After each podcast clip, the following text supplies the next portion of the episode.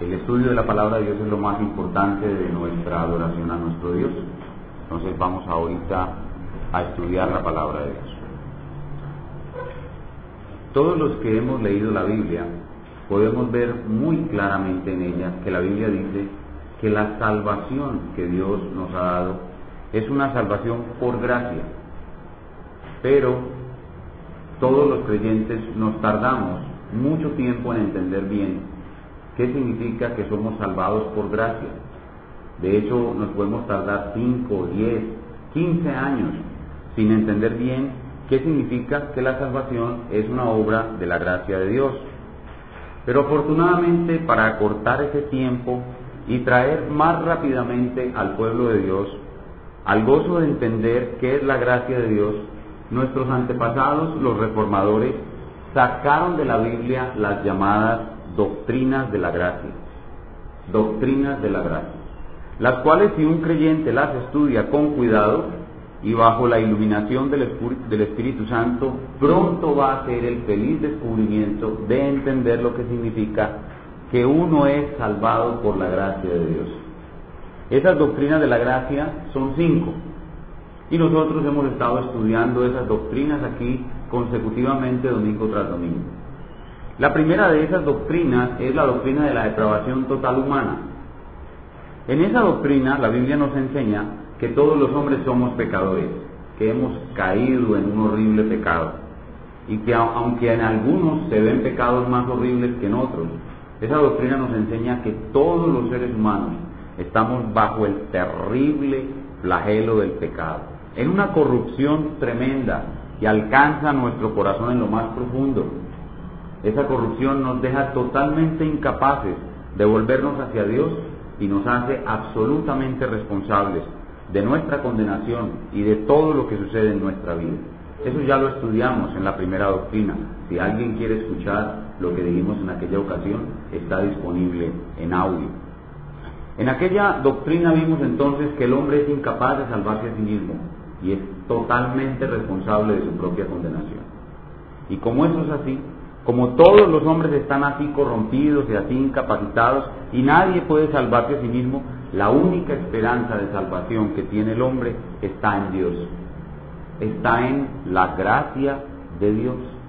Entonces, como la humanidad se convirtió en una gran masa de hombres caídos, aborrecible a los ojos de Dios, provocadora de su ira, Dios, por su amor especial, por su gracia, y de una manera soberana, incondicional y específica, eligió Dios por su amor especial, de una manera soberana, incondicional y específica, de esa gran masa de hombres corrompidos en los cuales nos convertimos nosotros mismos, Dios eligió hombres, mujeres, niños y jóvenes de toda tribu, pueblo, lengua o nación. Los eligió por su amor especial para que fueran salvados. Y los entregó a la segunda persona de la Trinidad, que es su Hijo el Cristo, para que Él muriera por ellos en la cruz y los redimiera eficazmente. Y luego cuando nacieran y a su tiempo específico la tercera persona de la Trinidad tomara esa obra que Cristo había hecho en la cruz y se la aplicara a esa persona que había sido elegida y así esa persona llegara a ser efectivamente salva. A estos que Dios eligió y que Él entregó al Hijo y que el Hijo murió por ellos y que el Espíritu Santo a su tiempo salva, la Biblia los llama los escogidos de Dios. Y esa es la segunda doctrina de estas doctrinas que llamamos doctrinas de la gracia, la doctrina bíblica de la elección. La Biblia habla de la doctrina de la elección. Y eso es lo que estamos estudiando ahora. Ya estudiamos pues la depravación total humana, y acá, aquí acabo de dar un bosquejo a vuelo de pájaro para aquellas personas que no escucharon todo el mensaje. Y estamos estudiando ahora la segunda de esas doctrinas que nos ayuda a entender qué es gracia. es la doctrina de la elección, escoger, escoger aparte, seleccionar. La Biblia enseña entonces esa doctrina de la elección. Pero no es la primera vez que vamos a hablar de la elección en estos días. Ya hemos dicho cosas acerca de la elección. Entonces voy a repasar rápidamente lo que ya hemos dicho para entrar luego en nueva materia que traemos para el día de hoy. ¿Qué hemos dicho ya acerca de la elección? Lo primero que dijimos acerca de la elección es que realmente la Biblia enseña la elección. Hay muchísimos pasajes en la Biblia y aquí citamos todos esos pasajes. Constantemente nos, estamos encontrando en la Biblia que Dios eligió, que Dios escogió. Todo eso está muy clarito en la Biblia, nadie lo puede negar. Sin embargo, dijimos también que hay personas que objetan esta doctrina y la rechazan. Y explicamos las razones por qué la gente rechaza la doctrina de la elección. Eso hicimos en la primera enseñanza sobre la elección. Luego hablamos del contexto y el tiempo cuando ocurrió la elección. Y dijimos que eso ocurrió antes de que el mundo fuese en un consejo especial intratrinitario que se llama el Consejo Eterno de Redención. Y eso fue lo que estudiamos en nuestra segunda charla acerca de la elección. En una tercera charla acerca de la elección estudiamos las características principales de la elección. Y dijimos que esa elección Dios la hizo no porque haya visto nada bueno en el hombre. El hombre lo único que tenía era corrupción. El hombre lo único que tenía era pecado. El hombre no tenía fe. El hombre no se iba a arrepentir. Dios no vio nada en el hombre para elegirlo. Lo único que llevó a Dios a elegir al hombre fue su amor, su amor especial. Entonces dijimos que la elección es incondicional porque no hay ninguna condición en el hombre que motive a Dios a salvarlo. Pero también dijimos que era una elección específica, es decir, que había elegido a individuos específicamente, los llamó por su nombre como a Jeremías, los llamó por su nombre como Pablo. Pablo dice, Cristo murió por mí, por mí nombres específicos, la, elección es específica y no corporativa como enseñan otros hermanos cristianos de otras iglesias a los cuales amamos, pero que sabemos en este puntico que están equivocados. Es una elección específica, específica, de personas, de individuos, de individuos. Dios escribió los nombres de esos individuos en el libro de la vida. Y ellos están aquí, son salvos, y hoy cantaron, y hoy adoraron, porque Dios los eligió, y están aquí porque Dios los eligió personas, nombres, individuos específicos. Pero esa elección es también soberana. Y es soberana porque Dios es un monarca soberano que da su salvación a quien quiere y a quien quiere se la niega sin hacer injusticia a nadie, porque nadie merece su salvación. Dios no es deudor de la salvación a nadie, Dios no le debe la salvación a nadie, y Dios no causó la condenación del que se condena, cada quien causó su condenación, pero Dios le quiere dar su salvación a, a quien a quien Él quiere. Por eso dice, no me es lícito hacer lo que quiero con lo mismo. La semana pasada terminamos ahí. Estudiamos una parábola muy bonita, que es la parábola de los obreros de la viña, y allí aprendíamos esas palabras del Señor. Él decía, no me es lícito hacer lo que quiero con lo mío. Eso es lo que hemos visto hasta ahora, de la doctrina de la depravación y de la doctrina de la elección. Necesitamos seguir avanzando en la doctrina de la elección. Y vamos entonces ahora sí a avanzar. ¿Qué es lo que deseamos estudiar en el día de hoy? Hoy deseamos añadir a nuestro estudio acerca de la elección, que esta es una importante doctrina de la Biblia, deseamos añadir algo muy importante, y es que cuando estudiamos que las personas que son salvas son salvas porque eran elegidas y que de todas maneras se van a salvar, nos enfrentamos con una pregunta que surge en nuestras mentes. Nos preguntamos, si Dios ya eligió desde antes de la fundación del mundo los que se van a salvar, y es seguro que se van a salvar, entonces, ¿para qué nos preocupamos en orar por ellos?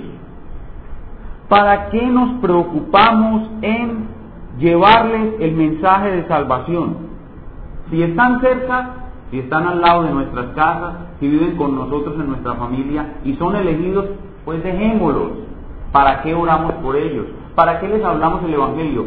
O si están lejos, si viven en, Uganda, ¿para qué nos preocupamos de que un hermano de nosotros que haya sido llamado por Dios estudie y se prepare y nosotros lo patrocinamos para que se vaya para Uganda? Den a esos de Uganda ya que si son elegidos ellos se van a salvar. ¿Para qué nos preocupamos por eso? Hay una historia muy hermosa en la historia de la iglesia y es la historia del señor William Carey, o en español Guillermo Carey. Guillermo Carey era un hermano de la Iglesia Bautista Reformada de la Inglaterra del siglo XVIII. Y él tuvo un vivo deseo de parte de Dios en su corazón de ir a la India a predicar el Evangelio. Y él le decía a sus hermanos de la confraternidad bautista, yo quiero ir a la India, envíenme a la India, denme el dinero para ir a la India. Este, la historia de este hombre ha sido pasada en la televisión. ¿Y saben qué le decían sus compañeros? Sus pastores consiervos de la denominación bautista, a la cual nosotros de paso pertenecemos.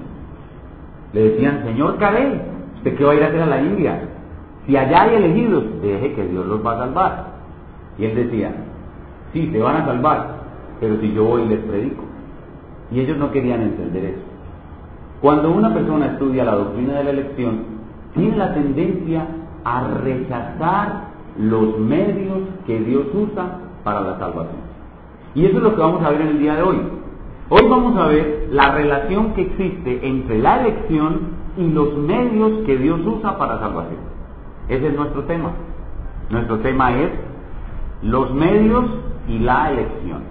Los medios de salvación y la elección.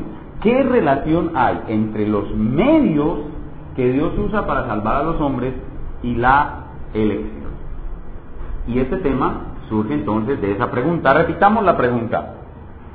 Si Dios ya eligió quiénes se van a salvar y de verdad se van a salvar, y hermanos y amigos se van a salvar, entonces ¿para qué orar por los elegidos? Si Dios ya eligió quiénes se van a salvar, entonces ¿para qué predicarles?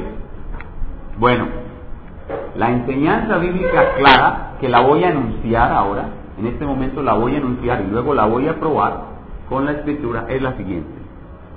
¿Por qué orar por ellos?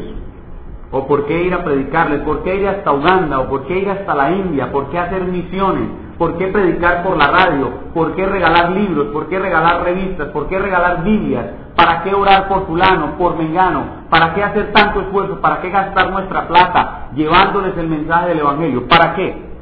Bueno, eso hay que hacerlo. Porque Dios no solo eligió a las personas que se van a salvar, sino que eligió los medios por los cuales esas personas se van a salvar no solamente eligió a las personas, sino que eligió los medios y los señaló estrictamente los medios por los cuales estas personas se van a salvar. Son estos. Y Dios es Señor. Cuando Él dice, esto, eso es lo que hay que hacer. Pero Señor, si ya los elegiste, esto es lo que hay que hacer. Yo no entiendo si los elegiste, ¿para qué tengo que orar por ellos? Esto es lo que hay que hacer. Estamos ante un rey ante un rey. Muy buena la, analogía del hermano Barry con, con los reyes, cuando van, lo invitan a uno al cumpleaños de un rey, ¿qué le va a llevar uno de regalo a un rey? Bueno, estamos ante un rey. Y el rey dice, esto es lo que hay que hacer. Señor, pero yo no entiendo si los elegiste para qué esto, para qué predicar. Esto es lo que hay que hacer. El que eligió a las personas, eligió también los medios y punto. Así no entendamos mucho, pero enseguida vamos a ver que sí podemos entender. Entonces queda claro que sin el uso de los medios que Dios eligió, ningún elegido se va a salvar. Repito, sin el uso de los medios que Dios eligió, ningún elegido se va a salvar. Y eso con esa frasecita, si se queda aquí en la mente y salimos de aquí con esa frasecita, me doy por bien servido. Sin el uso de los medios que Dios eligió, ningún elegido se va a salvar. Entonces ahora desarrollemos nuestro tema preguntándoles, preguntándonos cuáles son los medios que Dios eligió para la salvación de los elegidos. Básicamente son dos. ¿Cuáles son los medios que Dios eligió para la salvación de los elegidos? Básicamente son dos. Primero la oración y segundo la predicación del Evangelio. Primero la oración y segundo la predicación del Evangelio. ¿Cuáles son los medios que Dios eligió para que los elegidos puedan salvarse? Son dos. Primero la oración y segundo la predicación del Evangelio. Veamos primero la oración. Les invito a que abran sus Biblias en Romanos capítulo 9. Por favor, alguien que acompañe a la dama que nos visita hoy con una Biblia para que ella pueda leer los textos con nosotros. Romanos capítulo 9, versículos del 1 al 3, y luego seguiremos en el 10.1. Romanos 9. Todos ustedes ya saben cuál es el capítulo más importante de la Biblia. Eso está muy bien, amado hermano Eugenio. Así es. Pero, pero Martica se debía cambiar con Pau para que todos nosotros sabemos ya cuál es el capítulo de la Biblia donde se enseña de una manera más clara la doctrina de la elección. ¿Cuál es? Obviamente es Romano 9. Ya todos sabemos eso, ¿no? A Jacob amé, más aborrecí. Los elegí antes de que nacieran, etcétera. ¿Cuál es el capítulo de la Biblia en el cual se enseña más claramente la elección? Es Romano 9. Ahora quiero que noten que lo que vamos a mirar tiene una secuencia parte de la explicación de la elección y luego recorre los dos medios, presenta los dos medios como ligados a la elección. Veamos primero la oración. Romanos 9 del 1 al 3. Verdad digo en Cristo, no miento, y mi conciencia me da testimonio en el Espíritu Santo, que tengo gran tristeza, continuo dolor en mi corazón, porque deseara yo mismo ser anatema separado de Cristo por amor a mis hermanos. ¿Quiénes son sus hermanos para Pablo ahí? Los judíos, los israelitas, sus parientes. Miren lo que Pablo dice. Por amor a mis hermanos, por amor a mi familia, por amor a mi país, yo desearía estar apartado de Cristo si eso representara la salvación de ellos. Sabemos que eso no es posible.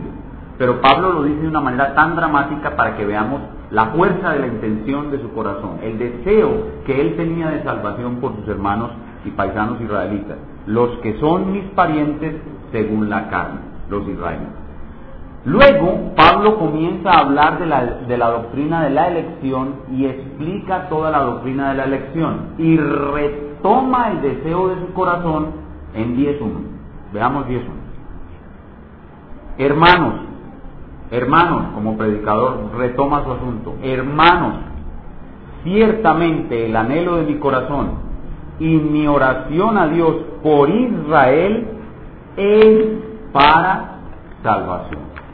Y ciertamente el anhelo de mi corazón y mi oración a Dios por Israel es para salvación. ¿Por quiénes oraba Pablo con tanto fervor? Por los israelitas. ¿Y qué pedía? Que ellos fueran salvos. Pero alguno que había acabado de escuchar a Pablo enseñar podría decirle, pero Pablo, si ellos ya están elegidos, ¿para qué oras por ellos? ¿No estás perdiendo tu tiempo? ¿Acaso no sabes que solo se van a salvar los elegidos? ¿Para qué te desgastas tanto orando por tus familiares, por tus paisanos, por tus amigos, si solo los elegidos se van a salvar? A lo cual Pablo perfectamente respondería, ah, es que esos elegidos no se van a salvar si yo no oro por ellos. Yo debo orar por ellos para que ellos sean salvos. ¿Por qué? Porque Dios va a usar mi oración para traerles a ellos esa salvación que Él les regaló desde antes de la fundación del mundo. Entonces, la persona que protesta dice, bueno, está bien, lo acepto por el caso de los elegidos.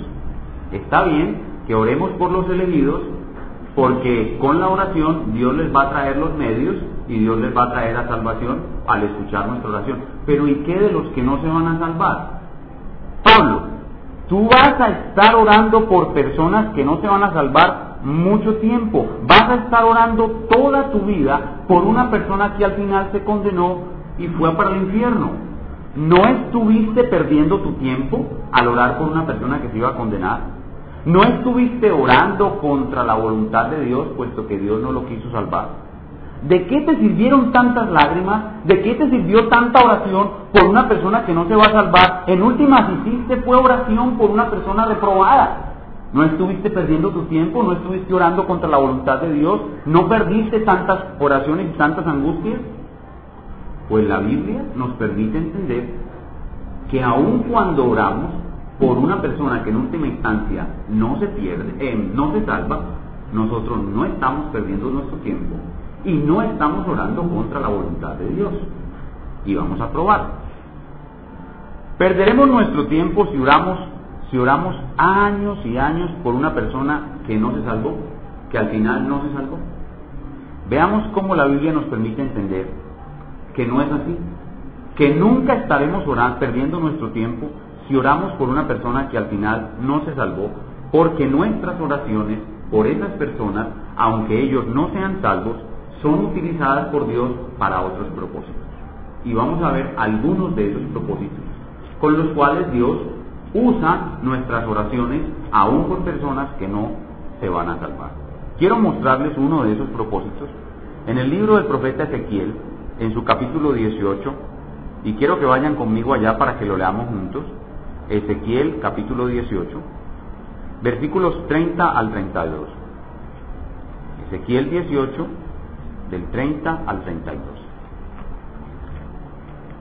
Vamos a ver entonces cómo nuestras oraciones constantes y por años enteros por personas que al final no fueron salvos, no son inútiles, no es una perdedera de tiempo, no es ir contra la voluntad de Dios. Y vamos a ver tan solo una razón, cómo Dios usa esas oraciones para otros propósitos. En Ezequiel capítulo 18 del 30 al 32 leemos, Por tanto, yo os juzgaré a cada uno según sus caminos oh casa de Israel, dice Jehová el Señor. Convertíos y apartaos de todas vuestras transgresiones, y no os será la iniquidad causa de ruido. Echad de vosotros todas vuestras transgresiones con que habéis pecado, y haceos un corazón nuevo y un espíritu nuevo. ¿Por qué moriréis, casa de Israel? Ahora noten el 32. Porque no quiero la muerte del que muere, dice Jehová el Señor. Convertíos pues y viviréis. Quiero que nos concentremos en ese último versículo, en el 32. Dice, porque no quiero la muerte del que muere. Quiero aclarar que aquí la muerte del que muere no es solamente la muerte física, sino la condenación eterna. ¿Qué dice este pasaje? Que en realidad Dios no quiere la condenación de nadie. Dios en realidad no quiere la, condenación de nadie. Entonces algunos preguntan, bueno, hermano, si Dios no quiere la condenación de nadie, ¿por qué no los salvó a todos? La respuesta es porque en Dios hay dos tipos de amor. Hay dos amor, dos tipos de amor diferentes en Dios.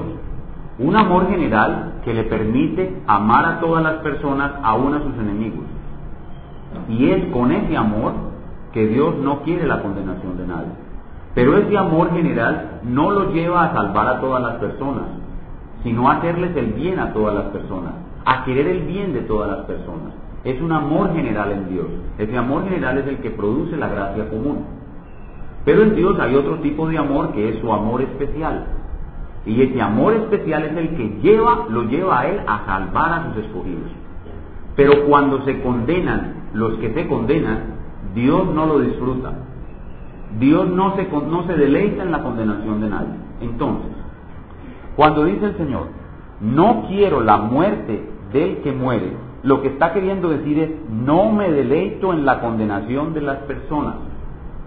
Y hermano, ¿qué tiene que ver con eso cuando hacemos oración por una persona que no se va a salvar?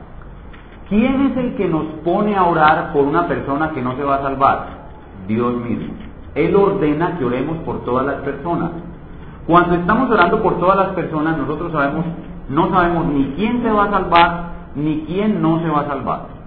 Cuando oramos y la oración es usada por Dios para la salvación de los que se van a salvar, pues la oración tiene un propósito específico y es traer los medios de salvación al elegido. Pero cuando oramos para que se salve una persona que no se va a salvar, lo que estamos haciendo es expresando ese amor de Dios. Es como si le estamos diciendo a esa persona, mira, Dios no quiere que te condenes. Dios no quiere que te condenes. Cuando una iglesia ora por una persona que no se va a salvar, esa iglesia está mostrando el amor de Dios aún por esas personas. Es un amor común, un amor de gracia común, un amor universal.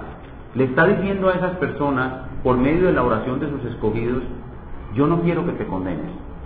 Entonces, la oración que hacemos por personas que no se van a salvar Es una oración que muestra las virtudes de Dios. Y la palabra de Dios dice claramente que nosotros fuimos sacados de las tinieblas a la luz para hacer una cosa, mostrar las virtudes de aquel que nos llamó de las tinieblas a su luz admirable. Cuando estamos aquí en el púlpito, por ejemplo, el hermano que está dirigiendo y oramos por Quibdó, Señor, salva a Quibdó. Y decimos, te oramos por todas las personas de Quibdó. Les pregunto, ¿todas las personas de Quibdó se van a salvar? Probablemente no. Solo unos pocos se van a salvar. Y entonces cuando decimos, Señor, salva a todas las personas de Quibdó, ¿saben qué estamos haciendo? Estamos dando testimonio públicamente a hombres y ángeles que Dios no quiere la condenación de esas personas. Y en ese sentido, la oración que hacemos por una persona que no se va a salvar es una demostración del amor general de Dios, de un amor que es incluso para sus enemigos, y que y mostramos el corazón de Dios, que Él no quiere que ninguna persona realmente sea condenada.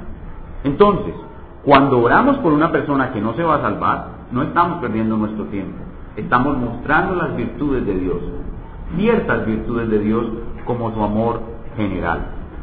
Pero cuando oramos por una persona que, se va que, no se va a salvar, no estamos orando contra la voluntad de Dios. Porque miren lo que dice 1 Timoteo capítulo 2 versículo 1. Vayan conmigo a 1 Timoteo capítulo 2 versículo 1. 1 Timoteo capítulo 2 versículo 1.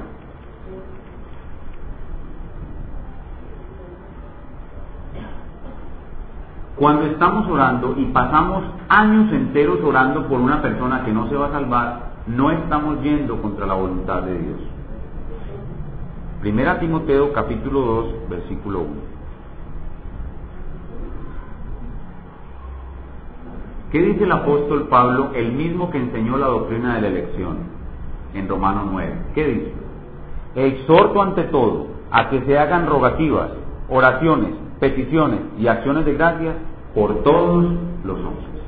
La palabra de Dios nos enseña que pidamos por todos los hombres, y no solamente cosas buenas de este mundo, sino también su salvación. Entonces, la oración nunca puede ser descalificada, ni retardada, ni disminuida por causa de la doctrina de la elección. La doctrina de la elección no puede hacer que los creyentes oremos menos por la salvación de otros, confiados en que como son elegidos, se van a salvar. Pero tampoco, al pensar que hay muchos que no se van a salvar, debemos pensar que estamos perdiendo el tiempo. Ni debemos pensar que nuestra oración es contraria a la voluntad de Dios. Número uno, porque Dios ordena orar por todos los hombres. a nosotros no nos corresponde saber quién es elegido y quién no. A nosotros nos corresponde es orar por todos los hombres y Dios va a usar nuestra oración. Número uno con los elegidos para llevarlos a salvación y número dos con los reprobados para mostrar las grandezas de su amor general, de su misericordia común para todos los hombres y de que Él no quiere la muerte del que muere. Pero ¿cómo es, cómo es en sí específicamente que la oración produce la salvación de los escogidos? ¿Cómo es en sí, de una manera más detallada, que la oración produce la salvación de los escogidos? Voy a pedirles que vayan conmigo un recorrido rápido por algunos versículos del Nuevo Testamento, no tomando mucho tiempo en explicarlos, sino que veamos cómo la oración es poderosa y Dios la usa realmente para salvar a los elegidos. Veamos primero Colosenses 4.3. Colosenses 4.3. ¿Cómo en sí obra la oración? Ya vimos que la oración es necesaria para la salvación de los elegidos, ya vimos que orar por un reprobado no es perder el tiempo ni ir contra la voluntad de Dios. Ahora veremos cómo obra profundamente la, la oración en la salvación de las personas.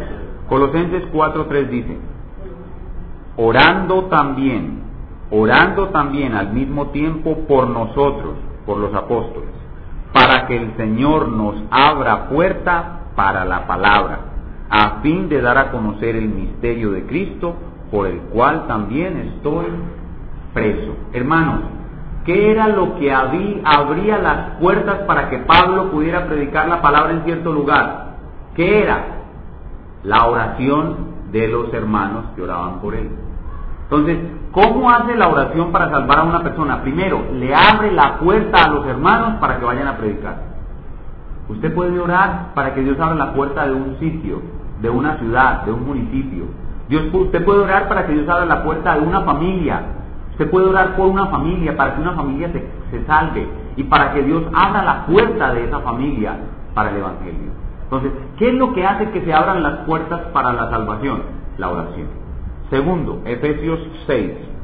Efesios 6, 18 y 19. Efesios 6, 18 y 19. Un capítulo muy conocido por todos nosotros.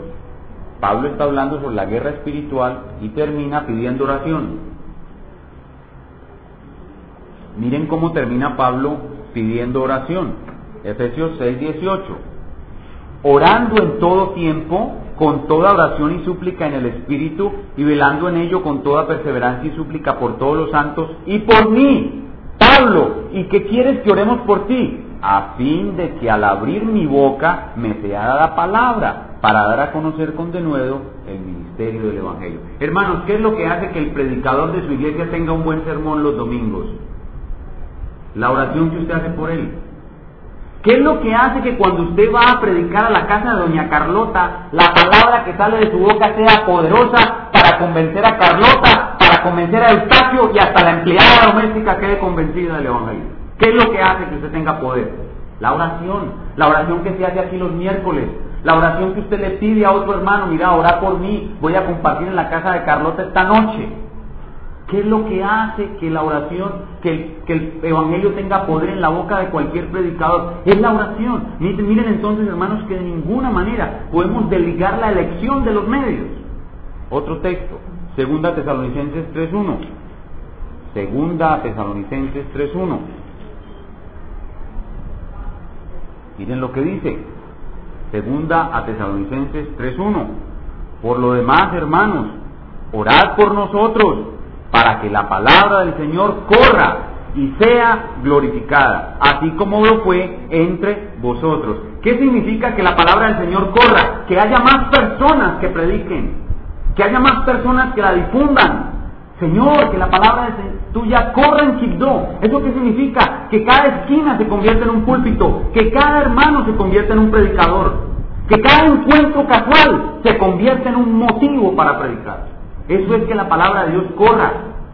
¿Y qué quiere decir que la palabra de Dios sea glorificada? O que cuando yo me encuentro con una persona que no glorifica a Dios por su palabra, cuando yo le comparta la palabra, él se termine glorificándola. O sea que, que se convierta, que conozca la palabra.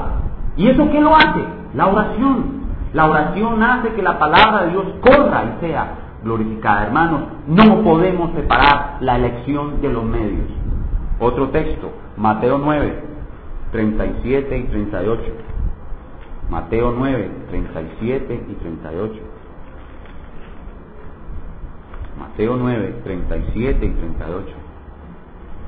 La, el gran avivamiento que se produjo en Samaria. El Señor veía grandes multitudes que habían sido convertidas. Y luego les dice a los discípulos, 37 de Mateo 9, entonces dijo a sus discípulos, a la verdad la mies es mucha, los creyentes son muchos, mas los obreros son pocos, proporcionalmente siempre hay más mies que obreros. Ahora dice el Señor, rogad pues al Señor de la mies que envíe obreros a su mies. Señor, y es que tú no enviarás obreros si nosotros no te lo pedimos. Pues no, no. ¿Por qué? Porque al Señor le plació ligar la elección con los medios. El Señor no enviará obreros si no se los pedimos. Miren el caso de Daniel que leímos en la lectura principal. Los 70 años se habían cumplido. Estaba escrito en el decreto eterno de Dios que cuando se cumplieran los 70 años, Ciro, rey de Persia, haría volver al pueblo de la cautividad. El Señor necesitaba que Daniel orara para cumplir su decreto eterno. Pues sí, Sí, porque él decretó no solamente que se cumplieran los 70 años, que sí no hiciera volver, sino también decretó que Daniel orara. Luego la oración de Daniel era necesaria. Mire, la oración de este vecindario, la oración de salvación por este vecindario que nosotros hacemos es necesaria. La oración que hacemos por nuestros, por nuestros familiares que se van a salvar es necesaria. La oración que hacemos por Quito, por Colombia, por las misiones en el mundo es necesaria, hermanos. La elección está ligada a los medios. No se pueden separar. Espero haberlos convencido de eso con suficiencia. Veamos el segundo punto. El segundo punto es que el otro medio que Dios usa para salvar a los elegidos es la predicación de la palabra de Dios. ¿Para qué gastar nuestro tiempo y nuestro dinero? Porque es que también tenemos que invertir dinero para poder tener un predicador de tiempo completo.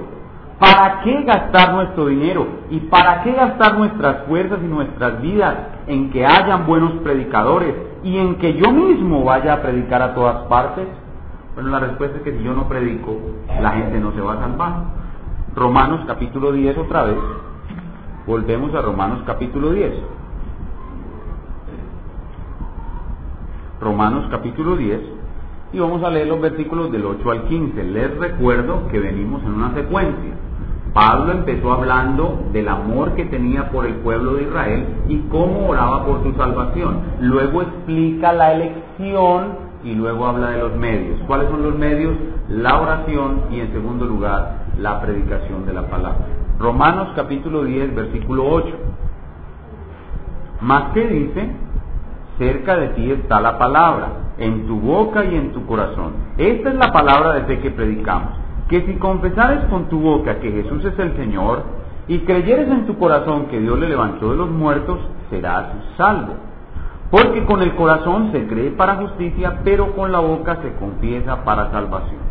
Pues la escritura dice, todo aquel que en él creyere no será avergonzado, porque no hay diferencia entre judío y griego, pues el mismo que es Señor de todos, es rico para con todos los que le invocan. ¿Qué viene diciendo Pablo hasta aquí?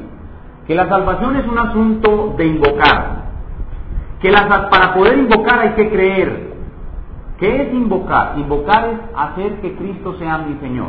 Cuando yo invoco a Cristo como Señor, estoy queriendo decir que Él me domina, que Él es mi Señor, que Él me gobierna. Y para que Él pueda gobernarme, yo tengo que tener fe en Él.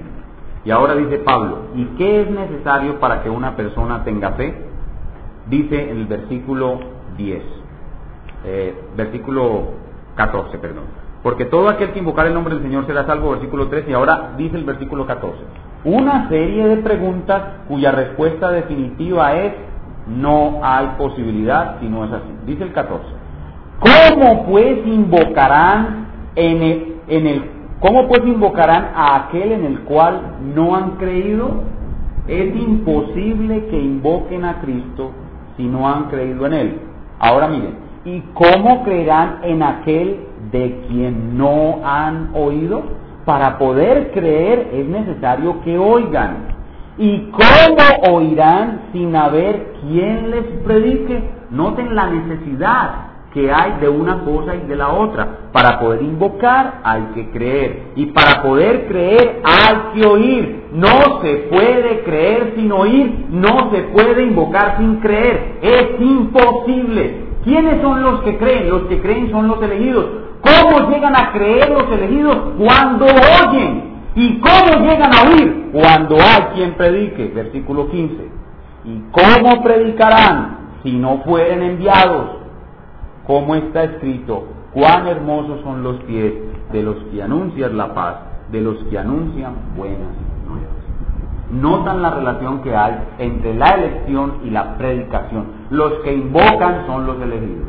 Los que creen son los elegidos. Los que oyen son los elegidos. Pero ¿cómo oyen, creen e invocan? Si hay quien les predique. Si no hay quien les predique, ellos no oyen. Y si no oyen, no creen. Y si no creen, no invocan. Noten la relación, es una cadena de dependencias. Los elegidos serán salvos por medio de la predicación. Es demasiado claro. Entonces, ¿por qué hacemos tanta fuerza en esto? Porque a los hermanos amados de otras iglesias no les gusta la doctrina de la elección. Y dicen, los pastores dicen, oh, yo no predico la elección en mi iglesia, porque si predico la elección nadie evangeliza. Si predico la elección nadie va a orar por la salvación de otros se echan a las pecacas, como dicen en el lenguaje vulgar. Y es todo lo contrario. Miren, debido a que hay elegidos que se van a salvar, nuestra oración va a ser escuchada. Debido a que hay elegidos que se van a salvar, algún día nos toparemos con algún elegido. Yo llevo casi, como, llevo como 10, 12 años en Quito y hasta ahora no me he topado con el primer elegido en la calle. Pero todos los días guardo la esperanza de que voy a tener un encuentro con un elegido. Y le voy a compartir la palabra y él se va a entregar a Cristo. Hasta ahora no me ha dado Dios esa dicha. Pero guardo la esperanza de que en algún momento Dios me va a permitir topar con un elegido. Y debemos pensar que los encuentros casuales que tenemos todos los días son personas elegidas. Debemos, deberíamos pensar, este fulano que está aquí hoy aquí, está aquí conmigo hoy, es un elegido. Le tengo que hablar, quizás este es el elegido. Y enseguida me encuentro con otro, quizás este no fue, pero este sí. Le tengo que hablar, y le hablo al uno, y yo hablo al otro, pensando que todos son elegidos. No todos son elegidos, pero algunos lo serán y yo me gozaré grandemente de haber sido usado por Dios para la salvación de ese elegido. ¿Y cómo? ¿Cómo llegó ese elegido a salvación? O oh, porque yo oré por él y fui y le prediqué el Evangelio. Por esas dos razones, él llegó a salvación. Y Dios me hizo partícipe, como a Daniel lo hizo partícipe del retorno de Israel por una oración. A mí también me haría partícipe de la salvación de esa persona porque yo fui obediente, no me, entregué a la negligencia, no dije, ah, como son elegidos, me entrego a la negligencia. No, mientras más creo la doctrina de la elección, más estoy seguro de que mi oración va a ser escuchada y que mi predicación va a tener, va a tener fruto. O si no vean lo que pensaba Pablo de sí mismo. Primera, eh, segunda Timoteo capítulo 2. Vean ustedes lo que pensaba Pablo, el hombre que más sabía de la doctrina de la elección acerca de sí mismo. Segunda Timoteo capítulo 2, versículos 8 al 10. Si había alguien que conocía la doctrina de la elección, ese era Pablo. Y miren lo que él pensaba acerca de sí mismo. Segunda Timoteo 2, 8. Acuérdate de Jesucristo, le dice a Timoteo, acuérdate de Jesucristo, del linaje de David, resucitado de los muertos conforme a mi evangelio, en el cual sufro penalidades, hasta prisiones a modo de malhechor, más la palabra de Dios nuestra presa. Por tanto, ahora mire, por tanto, todo lo soporto por amor de los escogidos, para que ellos también obtengan la salvación que es en Cristo Jesús con gloria eterna. Pablo sabía que había una buena porción de elegidos que iban a ser salvados por él y por causa de ese gozo de poder ser usado en la salvación de muchos elegidos, Pablo soportaba toda clase de tribulaciones, toda clase de tribulaciones, hasta prisiones a modo de malhechor. Segunda Tesalonicenses capítulo 2, ahí cerquita. Segunda Tesalonicenses capítulo 2, versículos 13 y 14 el mismo Pablo, hablando a los hermanos de Tesalónica. Pero nosotros debemos dar siempre gracias a Dios respecto a vosotros, hermanos amados por el Señor, de que Dios os haya escogido desde el principio para salvación. ¿Qué tenemos ahí? La doctrina de la elección. Mediante la santificación por el Espíritu y la fe en la verdad. Ahora miren los medios. A lo cual, o sea, salvación, a lo cual os llamó mediante nuestro evangelio, es decir, mediante nuestra predicación. Es decir, yo Pablo como predicador fui usado por Dios para llamarlos a ustedes que fueron elegidos para alcanzar la gloria de nuestro Señor Jesucristo. ¿Vieron la asociación entre las dos cosas? La Biblia entonces muestra claramente que hay una asociación inseparable entre la elección y la oración y la elección y la predicación. Y de ninguna manera debemos aceptar las objeciones de aquellos que rechazan esta doctrina a expensas de decir que disminuye la intensidad de la oración y disminuye el trabajo en la predicación. Ese es básicamente el mensaje que quería compartir con ustedes en esta tarde. Ahora déjenme terminar simplemente llevándolos al terreno de las aplicaciones prácticas. De una manera práctica tenemos que decir lo siguiente. Nuestro entendimiento de la doctrina bíblica de la elección en vez de reducir nuestro trabajo en oración, debe aumentarlo.